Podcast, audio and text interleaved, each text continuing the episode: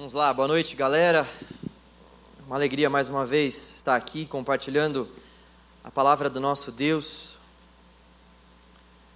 Essa semana eu falei com uma pessoa, na verdade, na semana retrasada, eu falei com uma pessoa e ela me falou algo que marcou bastante o meu coração. Ela falou para mim, João, nós cremos no Deus da palavra. Foi uma afirmação simples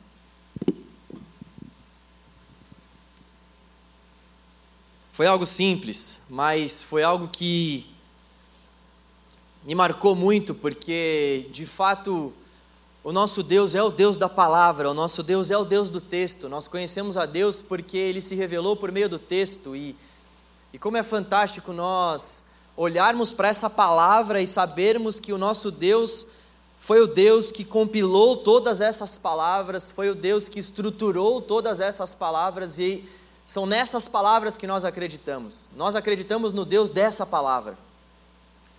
Por isso que esse é um momento muito especial do culto, onde nós podemos meditar na palavra do Senhor e, e o Senhor fala por meio da sua palavra. Eu digo isso constantemente porque nós precisamos acreditar nisso. É necessário que a gente acredite que Deus ele fala por meio da palavra. Que quando a palavra de Deus é pregada, ela pode, ela tem poder para transformar o nosso coração Muitos de nós estão passando por problemas terríveis, muitos de nós estão frios na fé. E esse é o momento onde nós podemos ouvir a palavra de Deus, palavra essa que tem poder para avivar o nosso coração, para trazer luz aonde há trevas na nossa vida. Muitas vezes a gente fica se perguntando: poxa, o que eu preciso fazer para que essa assolação saia da minha vida? O que eu preciso fazer para mudar de vida? O que nós precisamos? Antes de qualquer outra coisa, é da palavra de Deus, do Deus da palavra. Do Deus da palavra. É necessário que a gente creia que essa palavra é inspirada pelo Senhor. Tendo tudo isso em vista, eu gostaria de hoje terminar a nossa série oração. Faz um A aí só para ficar feliz. Faz assim, ah. Poxa, vocês são demais. A nossa série oração então vai terminar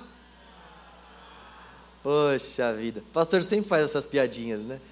A nossa série vai terminar e nosso desejo pela oração deve permanecer firme nos nossos corações. E hoje eu gostaria de refletir mais uma vez sobre uma oração prática. Eu acho importante a gente sempre entender qual, quais são os caminhos que nós vamos percorrendo ao longo das séries. Na verdade, ao longo do ano. Não sei se você percebeu, mas esse ano nós estamos focando bastante nas questões práticas da nossa vida cristã. Nós estamos focando bastante na questão do nosso coração estar aquecido diante de Deus. Nós começamos o ano falando sobre avivamento, sobre a vida que o Espírito Santo de Deus pode gerar no nosso interior.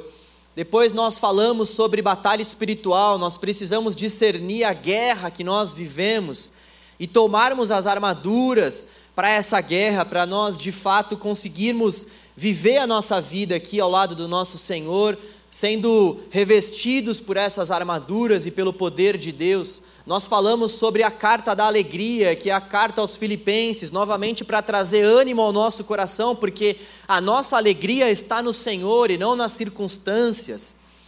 Nós falamos também sobre a série de evangelização, que foi uma série que foi nos colocada pela nossa igreja por conta da década global e agora nós voltamos a falar novamente sobre esses assuntos relacionados ao nosso coração, à nossa vida prática, que é a oração. A gente vem seguindo uma linha de pensamento, uma linha de leitura, nós estamos de fato desejando que o Senhor trabalhe no nosso interior, que o Senhor nos desperte que o Senhor nos tire de uma vida fria. E hoje nós vamos falar então sobre a oração de uma viúva. Essa série da oração, ela foi marcada também por um despertar inicial. A gente começou falando sobre a necessidade de nós orarmos, o porquê da oração ser poderosa, porque ela transforma o nosso coração acima de tudo ela tem poder para transformar as circunstâncias externas, sim. No tempo do Senhor essas coisas acontecem, mas acima de tudo, a oração ela transforma o nosso coração. E depois dessa pregação inicial, nós estamos vendo uma série de orações na prática. Nós estamos olhando para a palavra de Deus e nós estamos identificando na palavra de Deus pessoas que oravam e nós estamos extraindo dessas orações ensinamentos, lições, para que as nossas orações sejam ajustadas de acordo com as orações que nós vemos na palavra de Deus. Foi isso que nós fizemos na semana retrasada com a oração dos salmistas. Nós observamos o livro de Salmo, que é um livro específico de oração identificamos pontos nas orações dos salmistas que devem também marcar as nossas orações. Na semana passada nós vimos a última oração de Jesus e os desdobramentos dessa oração, os pontos também que nós precisamos olhar para essa oração de Jesus e aplicar para as nossas orações. E hoje, mais uma vez, a intenção é que a gente olhe para uma oração na prática, para que a gente olhe para aquilo que está acontecendo na prática aqui no Evangelho e possa fazer aplicações para a nossa vida prática de oração. Na verdade, quem faz essas aplicações é o próprio Deus, é o próprio Espírito Santo que vai aplicando a palavra no nosso coração.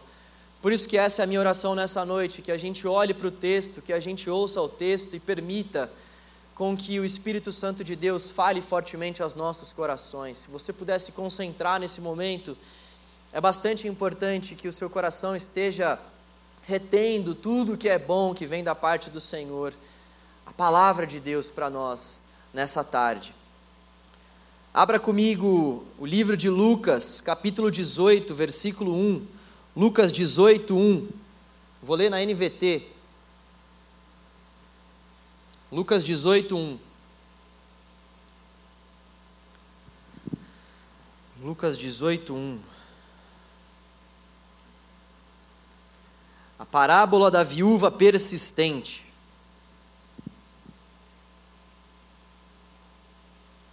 Vamos ler a palavra do Senhor. Jesus contou a seus discípulos uma parábola para mostrar-lhes que deviam orar sempre e nunca desanimar. Disse ele: Havia numa cidade um juiz que não temia a Deus nem se importava com as pessoas. Versículo 3: Uma viúva daquela cidade vinha a ele com frequência e dizia: Faça-me justiça contra meu adversário. Por algum tempo, o juiz não lhe deu atenção, mas por fim disse a si mesmo: Não temo a Deus e não me importo com as pessoas, mas essa viúva está me irritando. Vou lhe fazer justiça, pois assim deixará de me importunar. Então o Senhor disse: Aprendam uma lição com um juiz injusto.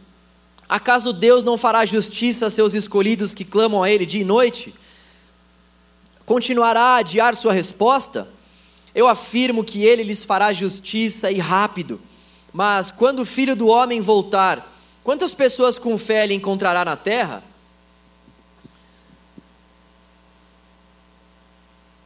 Que parábola forte para nós, que ensinamento maravilhoso que o Senhor está trazendo aqui para os seus discípulos, para nós, consequentemente. Bom, nós vamos começar pelo significado das parábolas. As parábolas são histórias que Jesus contava, histórias do cotidiano dos seus ouvintes, histórias fictícias que continham aplicações práticas, histórias que continham uma mensagem verdadeira por trás de cada um daqueles acontecimentos fictícios que Jesus falava. Jesus então criava uma história, uma história que tinha a ver com o dia a dia dos seus ouvintes, para que por meio daquela história os seus ouvintes pudessem extrair verdades. Essas são as parábolas. Por isso que nós precisamos tomar bastante cuidado quando nós levamos em si algumas parábolas no sentido literal. As parábolas elas são histórias que Jesus conta, o que nós devemos aplicar de forma literal são as lições que essas parábolas, que essas histórias têm para nós. E como que a gente faz para saber quais são as lições das parábolas? Em grande parte das parábolas nós vemos que as lições das mesmas ficam mais para o final. Nesse caso aqui, dessa parábola, nós vemos que logo no começo nos é mostrado o motivo dessa parábola, a razão dessa parábola, o ensinamento dessa parábola. No final, nós também vemos um ensinamento, mas logo no começo já fica muito evidente para nós que Jesus contou aos seus discípulos essa parábola para mostrar aos seus discípulos que eles deviam orar sempre e nunca desanimar. Essa é a ideia dessa parábola. Jesus contou essa parábola aos seus discípulos para que eles pudessem orar sempre não desanimar, ou seja, para que eles pudessem persistir na oração. Persistir na oração. E essa palavra persistência, enquanto nós estamos falando sobre oração, talvez seja uma das principais palavras que nos levam a refletir, que devem nos, nos levar a ter uma vida realmente de oração. A persistência talvez seja um dos principais desafios para que a gente consiga ter uma vida de oração fervorosa. E essa parábola tem muito a nos ensinar sobre isso. Nós vemos aqui dois principais personagens sendo sendo abordados aqui. Nós vemos, em primeiro lugar, a viúva. Essa parábola vai contar a história de uma viúva. E é interessante porque as viúvas em Israel, elas não eram tão respeitadas assim. As viúvas, elas tomavam o lugar do seu marido, elas, elas tinham direito àquilo que era dos seus maridos quando eles morriam. E muitas vezes, pelo fato dos seus maridos morrerem e elas terem direitos sobre posse, sobre terras, sobre dinheiro, os homens que viviam à volta dessas viúvas zombavam dessas viúvas extorquiam essas viúvas, saqueavam essas viúvas pelo fato delas serem mulheres, serem mais frágeis aos olhos daquela sociedade. Quando então elas perdiam seus maridos, elas eram zombadas e elas passavam por uma série de situações bastante desafiadoras. Só que, no entanto, nós vemos que qualquer um que pervertesse o direito da viúva teria que lidar com o julgamento do próprio Deus. Deus, naquela época, naquele mundo antigo, naquele tempo, Deus já dava conta de cuidar das viúvas, Deus já se preocupava com as mulheres de sua época. E eu queria abrir um parênteses aqui, não tem muito a ver com a série necessariamente, mas como é interessante quando a gente olha para a palavra de Deus e vê que Deus já se preocupava com as mulheres, mesmo num mundo onde os homens zombavam das mulheres. Isso quer dizer para nós que o, o Evangelho, a palavra de Deus, sempre foram base de defesa para as mulheres. Vocês, mulheres, não precisam buscar base para a vida de vocês, vocês não precisam buscar militâncias para que a causa de vocês seja defendida, o Evangelho é essa causa. O Evangelho defende a causa da viúva, o Evangelho defende a causa da mulher, o Evangelho defende a causa dos negros, o Evangelho defende a causa dos povos, o Evangelho defende a causa dos excluídos, o Evangelho dá conta. O Evangelho dá conta. Fechando o parênteses, Deus Deus era testemunha, Deus fez questão de dizer que ele seria testemunha daquelas pessoas que maltratassem as viúvas. Ele iria ver aquilo e ia julgar essas pessoas. Então nós estamos aqui com essa personagem que é essa viúva, que era uma mulher que não era não era muito bem vista aos olhos daquela sociedade pelo fato de já ter perdido seu marido, ela não tinha muitos direitos naquela época aos olhos daqueles homens corruptos, aos olhos do Senhor sim, mas aos olhos daquela sociedade corrupta não, e nós vemos que essa mulher tinha uma causa. Essa mulher estava sendo extorquida e ela quis levar sua causa a um juiz. As viúvas que eram maltratadas, as viúvas que não tinham ninguém para que pudessem apoiá-las em suas reivindicações. Essas viúvas, elas estão sendo aqui demonstradas através dessa mulher. Essa mulher está retratando para nós aqui uma pessoa em situação de vulnerabilidade diante de Deus. E nós vemos um outro personagem também nessa parábola que é o juiz injusto, o juiz que se recusou a agir. Nós tínhamos naquela época juízes justos e, e juízes injustos também. Juízes que temiam a Deus e juízes que não temiam a Deus. Os juízes que temiam a Deus, eles tinham debaixo dos seus ombros, debaixo dos seus braços, os ensinamentos do próprio Deus. E nós vimos aqui Lá, por exemplo, em Salmos 68, 5, Malaquias 3, 5, nós vemos que Deus ele era veementemente contra a malcriação contra qualquer viúva, os maus tratos contra as viúvas. Então, um, um, juiz temente a Deus, ele tinha que ele tinha que governar, ele tinha que exercer o seu juizado com essa palavra de Deus debaixo dos seus braços. Então ele não estava simplesmente diante de uma pessoa, mas ele estava diante de Deus, das leis de Deus. Esse juiz não era um juiz que levava em consideração a palavra de Deus e as leis que Deus havia estabelecido para com as viúvas. Então nós estamos aqui diante de um juiz injusto, diante de um juiz que não teme a Deus, diante de um juiz que o texto vai dizer que não se preocupava com as pessoas. E olha só, nós vemos que a mulher ela só tinha um único recurso. O recurso da mulher era clamar, era pedir, era insistir para que a causa dela fosse atendida. E nós temos, por outro lado, um juiz injusto que não se importa com as pessoas. Vai percebendo esses personagens e o que Jesus está querendo dizer para os seus discípulos e para nós. Olha só os personagens que ele coloca. Ele tinha tantos personagens para colocar, mas ele faz questão de colocar uma viúva que tem todo esse contexto à sua volta. Ele faz questão também de colocar nessa história um juiz injusto que não teme a Deus. E por que ele faz isso? Ele faz isso para mostrar para nós que a persistência daquela viúva a súplica constante daquela viúva fez com que a causa dela fosse atendida. E um juiz injusto atendeu a causa da viúva porque ela estava suplicando continuamente. Quem dirá o nosso Deus justo para com as nossas causas? Quem dirá o Senhor para com as minhas e as suas súplicas? Se um juiz injusto está recebendo uma súplica de uma pessoa, está atendendo essa súplica, que dirá de nós, os filhos de Deus, se nós clamarmos continuamente ao Senhor, para que Ele ouça as nossas súplicas? Se um injusto juiz foi capaz de ouvir uma súplica, quem dirá o nosso Deus, que é justo juiz e ouve o clamor dos seus filhos e das suas filhas? Jesus contrasta o pior que há no homem com o melhor que há em Deus.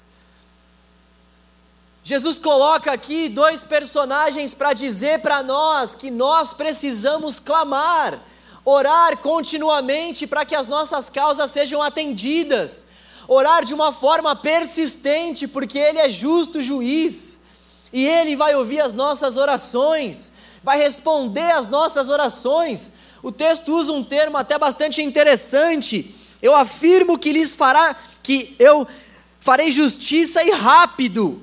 O texto vai usar até essa palavra rápido.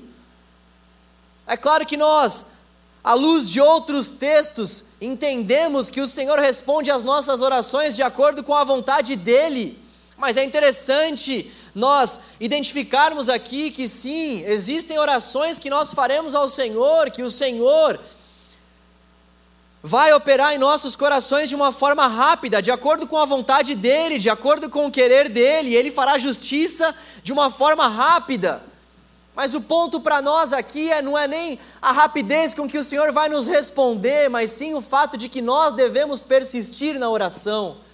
Nós devemos, assim como essa viúva que não se preocupou se aquele juiz era justo ou injusto, ela simplesmente se lançou e simplesmente clamou, ela simplesmente teve fé de que a causa dela seria atendida, de que fariam justiça a causa dela, ela simplesmente clamou. Por isso que essa parábola ela nos mostra que nós devemos orar sempre, nunca desanimar. E sabe um ponto interessante? Como essa parábola termina? Eu não sei se você percebeu, mas Jesus vai falar sobre a volta dele. E num primeiro momento isso pode causar um choque para nós. Espera aí, uma parábola está falando sobre oração. E daqui a pouco no final Jesus vai falar que quando o homem, quando ele voltar, ou seja, quando o filho do homem, que é um termo que Jesus usa para falar sobre si, quando o filho do homem voltar, quantas pessoas com fé ele irá encontrar na terra? Porque ele está falando da sua volta diante de uma parábola que está falando sobre nós termos esse desejo pela oração sem cessar. Porque Jesus está falando sobre fé diante de um contexto de persistência. Porque ele está trazendo esse contexto para nós sobre a sua volta. É necessário que a gente entenda o contexto imediato onde essa parábola está inserida. Isso é bastante importante para a gente entender a palavra de Deus. Existem muitas vezes que nós teremos que ler todo o capítulo, o capítulo anterior, o capítulo subsequente, para que as coisas fiquem mais claras e mais fáceis para que a gente possa aplicá-las com a ajuda do Senhor. Lá no capítulo 17 do livro de Lucas, versículo 22, diz o seguinte: então ele disse a seus discípulos: Abre aí que eu fui voando, né? Abre aí. É bom que você abra, por favor. Estou empolgado aqui. Deixa eu tomar uma aguinha para segurar a emoção. Lucas 17, capítulo 22. Olha só como a palavra de Deus é maravilhosa. Então ele disse a seus discípulos: Aproximam-se os dias em que desejarão ver o tempo do filho do homem, mas não verão.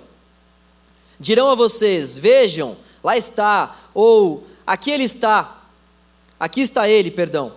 Mas não o sigam, porque assim como o relâmpago lampeja e ilumina o céu de uma extremidade a outra, assim será no dia em que vier o filho do homem. Mas primeiro é necessário que ele sofra terrivelmente e seja rejeitado por esta geração. Gente, eu vou ler de novo essa parte, olha como esse texto é atual. Mas primeiro é necessário que ele sofra terrivelmente e seja rejeitado por esta geração. Quando o filho do homem voltar, será como no tempo de Noé. Naqueles dias, o povo seguia sua rotina de banquetes, festas e casamentos, até o dia em que Noé entrou na arca e veio o dilúvio que destruiu a todos. E o mundo será como no tempo de Ló o povo se ocupava de seus afazeres diários, comendo e bebendo, comprando e vendendo, cultivando e construindo, até o dia em que Ló deixou Sodoma. Então fogo e enxofre ardente caíram do céu e destruíram a todos. Sim, tudo será como sempre foi, até o dia em que o filho do homem for revelado. Nesse dia, quem estiver na parte de cima da casa, não desça para pegar suas coisas. Quem estiver no campo, não volte para casa. Lembrem-se do que aconteceu à esposa de Ló. Quem se apegar à própria vida a perderá, quem abrir mão de sua vida a salvará. Naquela noite, duas pessoas estarão dormindo na mesma cama, uma será levada e a outra deixada. Duas mulheres estarão moendo cereal no moinho, uma será levada e a outra deixada. Dois homens estarão trabalhando juntos num campo, um será levado e outro deixado. Senhor, onde isto acontecerá? Perguntaram os discípulos, Jesus respondeu: Onde estiver o cadáver, ali se ajuntarão os abutres. Jesus está falando aqui no final dessa parábola sobre a sua volta, ele está questionando os seus discípulos, mas quando o filho do homem voltar, quantas pessoas com, com fé ele vai encontrar? Ele está falando da sua volta, porque num contexto imediato ele já havia alertado os seus discípulos sobre a iminência da sua volta. Todos esses exemplos que nós vemos aqui em Lucas capítulo 17 são para mostrar para nós que nós precisamos estar bem alertas, vigilantes, orando em todo o tempo, porque nós não sabemos o dia nem a hora. E olha só como esse texto é real, quando essas coisas vão acontecer. As pessoas vão estar vivendo as suas próprias vidas, afastadas da mensagem da cruz. As pessoas vão estar se dando em casamento, as pessoas vão estar curtindo a sua vida nessa terra, desconsiderando o fato de que elas são criaturas de Deus, desconsiderando o fato de que elas devem viver as suas vidas alicerçadas em Deus, desconsiderando totalmente o fato de que o Criador tem um propósito para nós. As pessoas vão estar vivendo as suas vidas desconsiderando tudo isso. E então o filho do homem voltará. E sabe, sempre quando eu falo da volta de Jesus, eu gosto bastante de frisar que eu não, não falo simplesmente da volta de Jesus para causar medo em nós. Tem muitos pregadores que fazem isso. Ei, irmão, oh, querida, aceita Jesus aí, senão você vai para o inferno, hein? Aceita Jesus aí, vê aquele bando de gente aceitando Jesus com medo de ir para o inferno. Não! Não é essa a mensagem do Evangelho. Nós sabemos que sim, se nós não entregarmos a nossa vida para o Senhor, nós vamos passar a eternidade ao lado dele. Isso que é o inferno. O inferno é esse afastamento eterno da presença manifesta de Deus. E então, o chamado para nós não é, ei, aceite a Jesus para você não ir para o inferno, mas se entregue ao Senhor, porque a nossa vida ao lado dele é uma vida plena. Se entregue ao Senhor, porque viver para o Senhor é algo maravilhoso e dessa vida Ele é o melhor. Nós, nós não nos entregamos ao Senhor com medo do inferno, nós nos entregamos ao Senhor porque nós queremos passar a eternidade ao lado dEle. Porque nós sabemos que desse mundo, dessa vida, de tudo que nós podemos desfrutar, Ele é a melhor parte, Ele é a melhor porção. Fechando esse parênteses do aceita Jesus para ir para o inferno, Jesus então está, ele está aqui fazendo essa pergunta: será que eu vou encontrar fé ainda quando eu voltar? Será que eu vou encontrar pessoas que ainda acreditem em mim, mesmo tendo passado por todos esses desafios dessa vida? Jesus está retratando alguns desafios que as pessoas passavam nos seus tempos, para dizer: ei, será que vocês, quando passarem também por desafios, ao aguardarem a minha volta, será que eu vou encontrar fé no coração de vocês? E essa pergunta, ela ficou vibrando no meu coração, eu espero que fique vibrando também no seu coração, que fique ecoando no seu coração. Ei, será? Será que o Senhor, quando voltar para me buscar ou me levar, vai de fato poder encontrar fé no meu coração, mesmo eu tendo vivido a minha vida aqui, com todos os problemas, com todas as dificuldades, com todas as assolações que esse mundo coloca sobre nós, com todo o peso que é a vida aqui nesse mundo tenebroso, nesse mundo mau e cruel. Será que o Senhor vai encontrar fé no meu e no seu coração e sabe qual o maior desafio da persistência? Uma vez que nós estamos aqui falando então sobre oração, e nós estamos falando sobre fé, ou seja, sobre persistência, qual é o maior desafio da persistência? Vou tomar uma água aqui para você ter um tempo para pensar aí. Qual o maior desafio da persistência? A fé. A fé. E qual o maior desafio da fé? A persistência. E é por isso que Jesus ele começa essa parábola falando sobre nós termos persistência no que diz respeito à oração, e ele termina essa parábola com certeza não por acaso falando sobre fé, porque a persistência tem tudo a ver com a fé. Sem persistência não há como ter fé e sem fé não há ter como ter não há como ter persistência. O maior desafio da persistência é a fé, o maior desafio da fé é a persistência fé e persistência andando de forma alinhada. Jesus começa falando sobre persistência e Jesus termina falando sobre fé, porque a nossa falta de persistência revela a nossa falta de fé, e a nossa falta de fé revela a nossa falta de persistência. Sempre quando nós não oramos de fato, quando nós não conseguimos ter uma vida persistente de oração, é porque nós não estamos acreditando em Deus de fato, é porque nós não estamos acreditando no poder da oração. É por isso que a gente não persiste muitas vezes, por não crer, por não acreditar. Quando nós acreditamos na causa, nós persistimos. Você pode olhar para a sua vida, olhe para as causas que te leva a persistir. São causas que você acredita, são causas que eu acredito. As causas que eu acredito me levam a persistir. Se nós não estamos persistindo, é porque está nos faltando fé. Mas como fazer para ter fé? Persistindo em procurar o Senhor, persistindo em buscar o Senhor, persistindo em entregar o coração ao Senhor, persistindo em clamar ao Senhor. Não há fé sem que nós venhamos persistir. O Senhor disse isso Mateus 7,7: Peçam e receberão, procurem e encontrarão, batam e a porta lhes será aberta, pois todos os que pedem recebem, todos os que procuram encontram, e para todos os que batem a porta é aberta. É preciso persistência. Tem muitas pessoas que começam uma vida de oração, poxa, o primeiro dia é uma maravilha segundo dia já não é tão bom assim. O terceiro dia, cadê a oração? É necessário que a gente persista, entenda que a fé vem por meio da persistência, por meio da busca. Eu costumo dizer bastante que o Senhor não trabalha com porções mágicas, seria tão mais fácil para nós se Ele trabalhasse, não?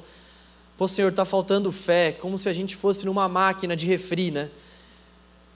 Gente, é tão antigo isso, né? Que exemplo mais. Como que é aquele nome, amor, lá da. Cringe, né? Cringe. Que exemplo mais cringe, né? Poxa, pior é que não está vindo outro exemplo, mas vocês me entenderam, eu sei disso. O Senhor não trabalha dessa forma automática, tá bom? A máquina que vê a sua mente aí, tanto faz. O Senhor não trabalha dessa forma automática. O Senhor nos chama para uma vida de persistência. E galera, como é importante a gente entender isso. Como é importante a gente entender que é necessário que nós venhamos procurar o Senhor. Mas é um procurar com gosto, é um procurar profundo, se nós quisermos encontrá-lo. É dessa forma que o Senhor trabalha. Todo aquele que procura com profundidade, com sinceridade de coração, o encontra mas precisa ter persistência. Tem muitas pessoas por aí, quando falam sobre oração, ensinam uma série de etapas. Olha só, se você quiser ter uma vida de oração, faz isso, faz aquilo, faz isso.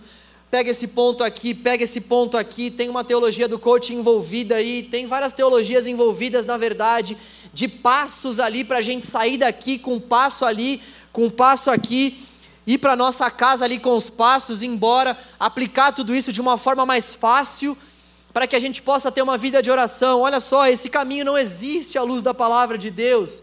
Não existe esse passo um, passo dois, passo três, vá para casa feliz da vida, que a sua vida vai mudar. Não existe isso no que diz respeito à oração, sem que a gente venha levar em consideração a persistência. É isso que a palavra de Deus nos ensina acerca da oração. É necessário que nós tenhamos persistência. E a gente só vai ter persistência se nós tivermos fé. Sem fé é impossível agradar ao Senhor, sem fé não dá para nós nos relacionarmos com o Senhor. Todos aqueles que se relacionam com Deus precisam necessariamente acreditar que Ele existe. Nós já partimos desse pressuposto: o Senhor existe. E olha, nós vimos um filme aqui na semana passada maravilhoso. Se você não pôde estar conosco, eu queria te encorajar assistir esse filme, Em Defesa de Cristo, está no Amazon Prime ou então no Globoplay.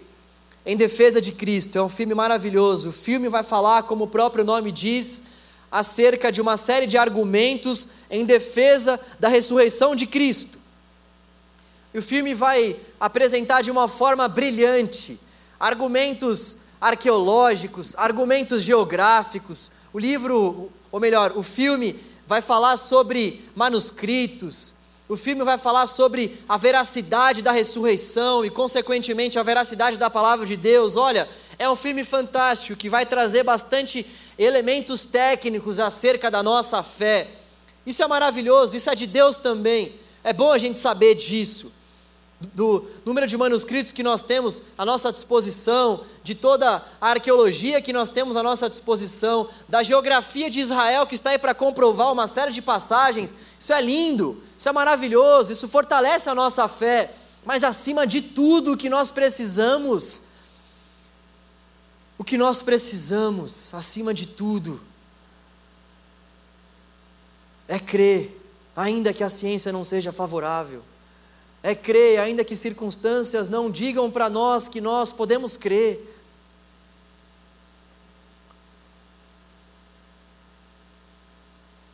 É acreditar, ainda que nós não precisemos de provas para acreditar no nosso Deus. É acreditar simplesmente pelo fato de que nós sabemos que Ele é.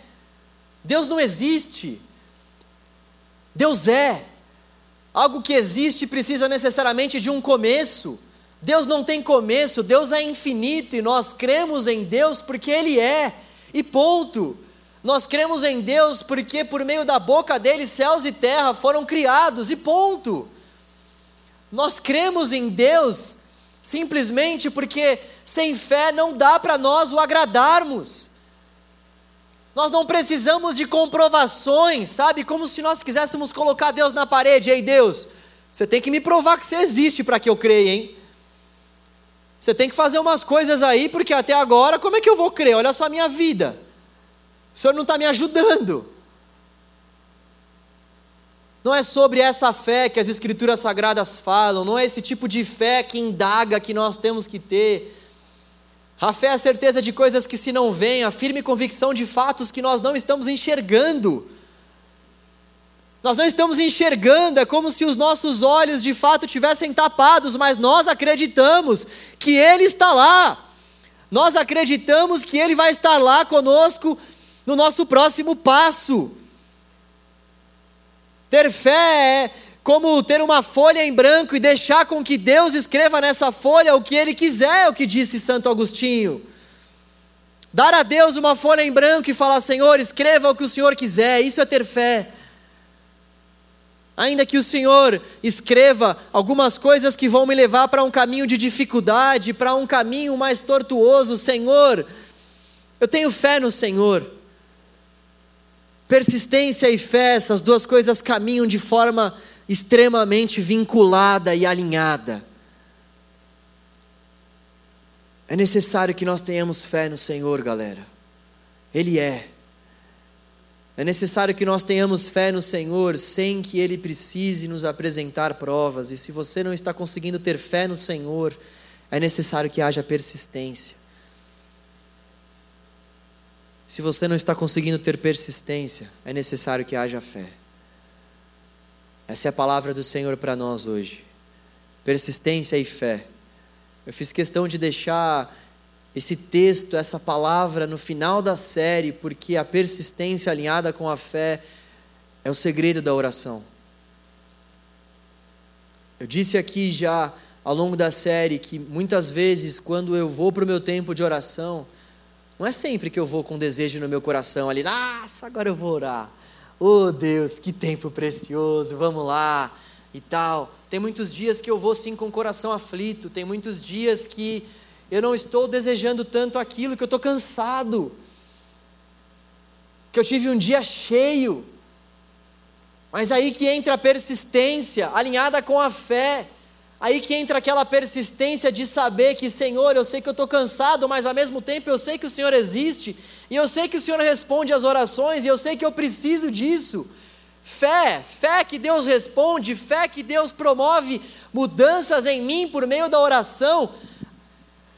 Isso tudo alinhado à persistência. Não, eu vou vencer esse meu cansaço, eu vou persistir em relação a essas coisas que eu estou vivendo, passando.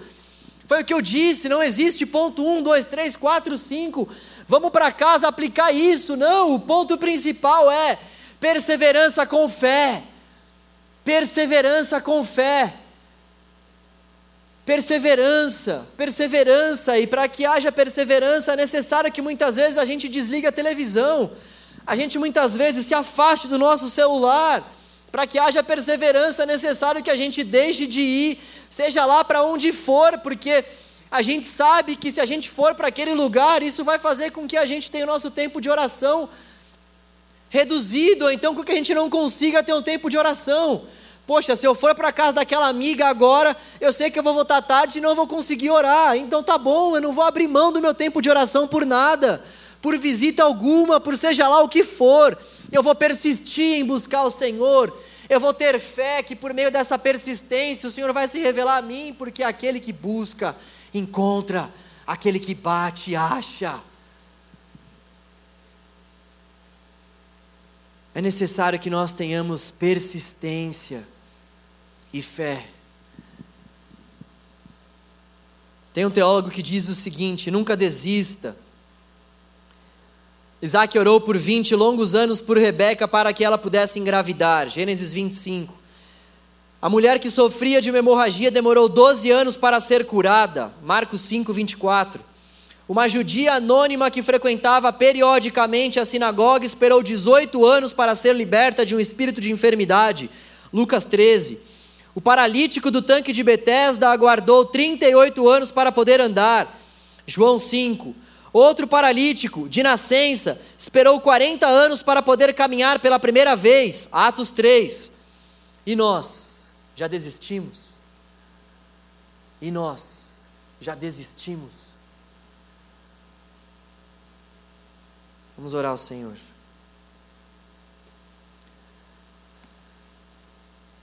Senhor,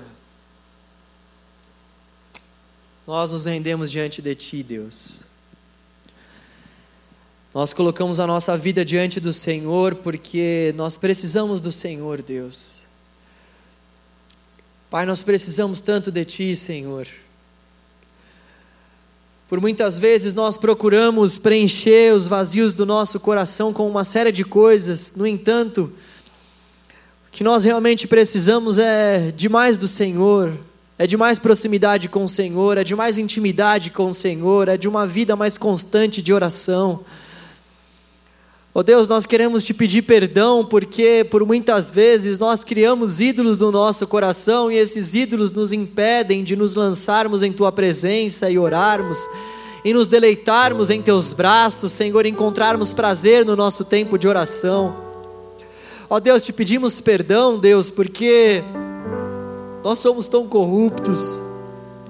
Nós te pedimos perdão, Senhor, porque o Senhor já fez tanto por nós e por muitas vezes nós nem sequer oramos a Ti, nós nem sequer desejamos falar com o Senhor, Deus. Logo, o Senhor, o Deus da nossa vida, o Deus da nossa salvação, ó Deus, perdoa-nos, Deus. Nós clamamos a Ti para que o Senhor nos perdoe, Deus, porque nós não queremos permanecer da forma como nós estamos, Deus.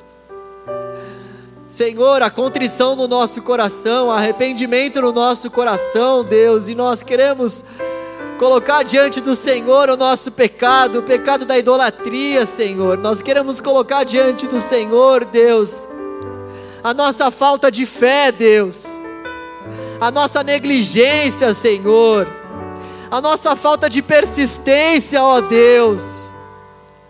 Nós persistirmos, nós persistimos, Pai, em relação a tantos alvos e logo em relação à oração, nós rapidamente desistimos de orar e de buscar a tua face, ó Deus, nos perdoe, Deus.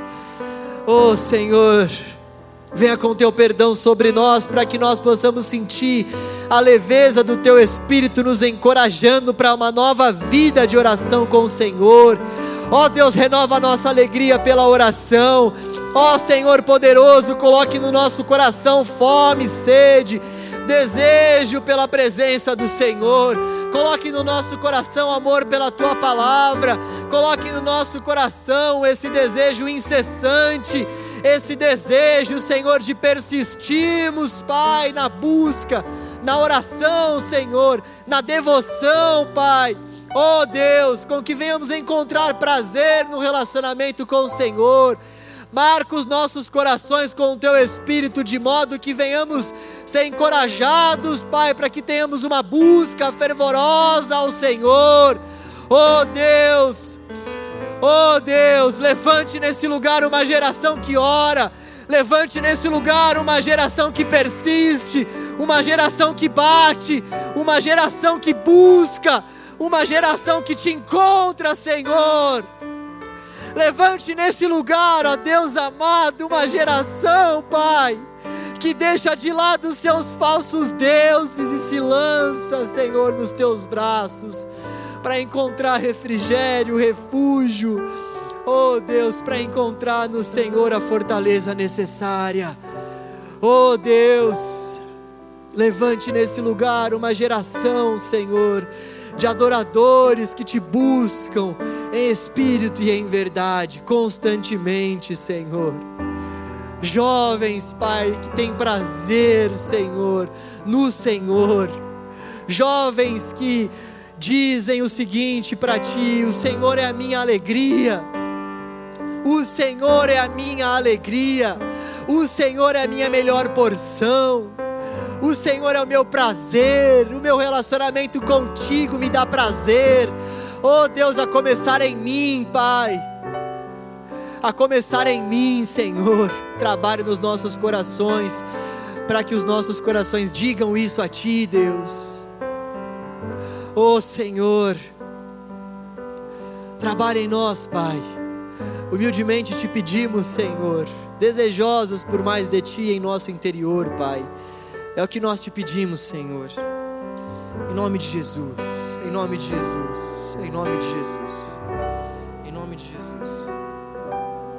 Que o Senhor tenha misericórdia de nós. Eu sei que Ele tem. Quando nós clamamos com o coração disposto a mudar, quando nós clamamos com o coração disposto a persistir, o Senhor nos abraça, o Senhor nos renova, o Senhor nos fortalece. A oração ela é o alimento para nossa alma.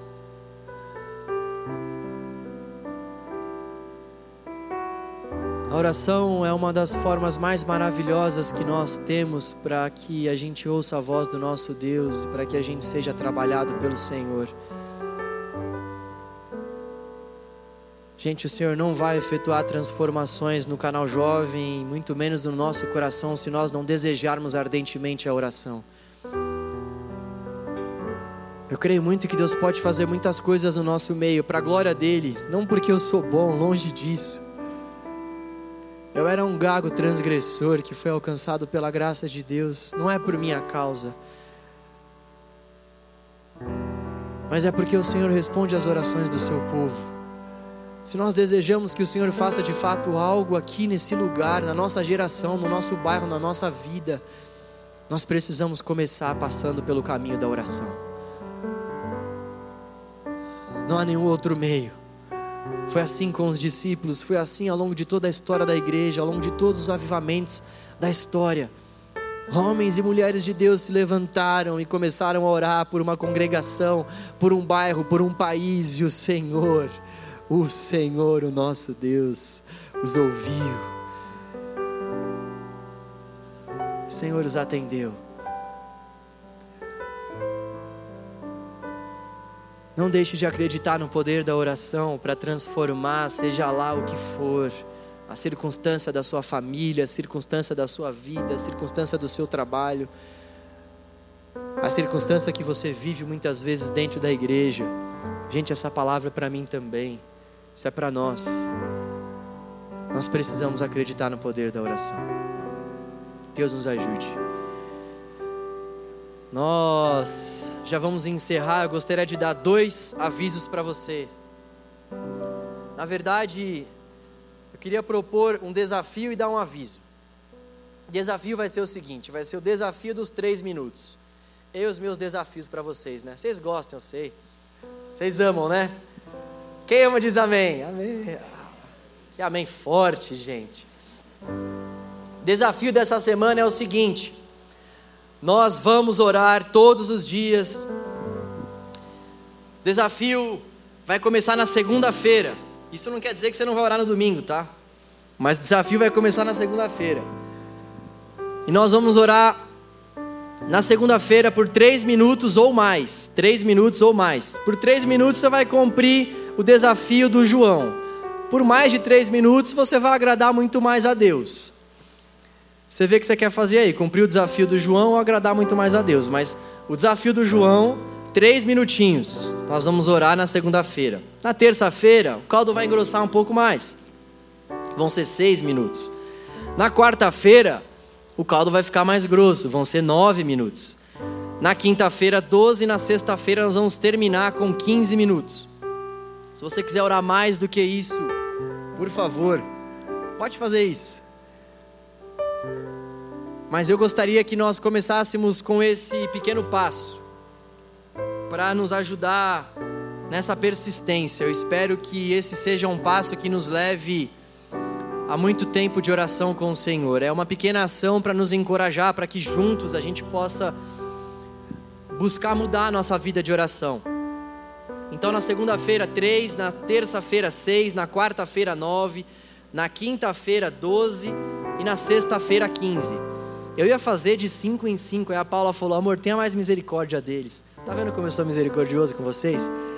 E eu gostaria que você nesse momento fizesse um voto que você vai cumprir esse desafio. O Senhor diz assim na palavra dele que aquele que faz um voto é melhor que cumpra.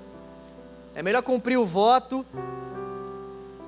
Na verdade, é melhor não fazer o voto do que fazer e não cumprir. Então, eu gostaria que você firmasse esse compromisso comigo, esse voto, levantando a sua mão. Um negócio bem espontâneo assim, sabe? Levante a mão se você vai fazer esse voto com o Senhor. Gente, eu estou vendo gente que não está com a mão levantada, mas tudo bem, é um voto com o Senhor, tá bom, Deus? O Senhor está aqui, vendo o teu povo, amém? Pode abaixar a mão, é isso aí, fizeram o voto, era o que eu queria. E o outro, o outro recado é que nós vamos começar o Juro Inteligente no próximo mês. Olha só, quando eu falei do desafio da oração, uh, uh, uh, Juro Inteligente! Nós vamos começar o Juro Inteligente e para você que nos visitou durante essa pandemia ou começou a fazer parte da nossa comunidade já depois do mês de julho, o mês de julho é um mês muito especial para nós, porque mês de julho é um mês geralmente onde muitos estão de férias e a gente sempre faz algumas programações diferentes aqui no canal, a gente costuma trazer algumas pessoas da parte de Deus aí para ministrarem a palavra para nós. E é um mês especial não por conta dessas pessoas, por mais que a gente ame essas pessoas, mas é um mês especial porque o Senhor fala bastante aos nossos corações. E nesse mês de julho que está por vir não vai ser diferente. Nós vamos falar sobre um tema extremamente relevante que é saúde mental. Nós vamos falar sobre ansiedade, sobre crises, sobre depressão, nós vamos falar sobre o fato da nossa alma andar abatida, nós vamos ver como nós podemos fazer para que a nossa alma não fique abatida, como nós podemos encontrar renovo para nossa alma, porque nós estamos sempre super ocupados, qual a relação da superocupação com a saúde mental, enfim, já dei muito spoiler. Vai ser um tempo precioso, eu tenho certeza que todos nós precisamos ouvir palavras relacionadas a esse tema ainda mais nesses tempos de pandemia que nós temos vivido. Por isso, venha, nós vamos divulgar quem vai estar conosco ao longo da semana. Alguns nomes ainda não foram confirmados, mas tenho certeza de que o convidado de honra vai estar aqui conosco, que é o nosso Senhor Jesus Cristo. Venha então com bastante fé no seu coração e disposição para que a palavra possa falar com você e comigo e com todos nós. Que Deus abençoe a sua semana, que Deus abençoe você que está aí conosco pela internet e que nós venhamos ter essa fome, essa sede pela vida de oração. E na verdade, obrigado, levantaram as plaquinhas aí. Eu gostaria de conhecer você que está nos visitando pela primeira vez, você que nos visita, ou pela primeira ou pela segunda vez, faz assim com a sua mão. Não é mais sobre o voto, tá? Agora é só para ver se você está nos visitando mesmo. Uma alegria muito grande poder receber vocês.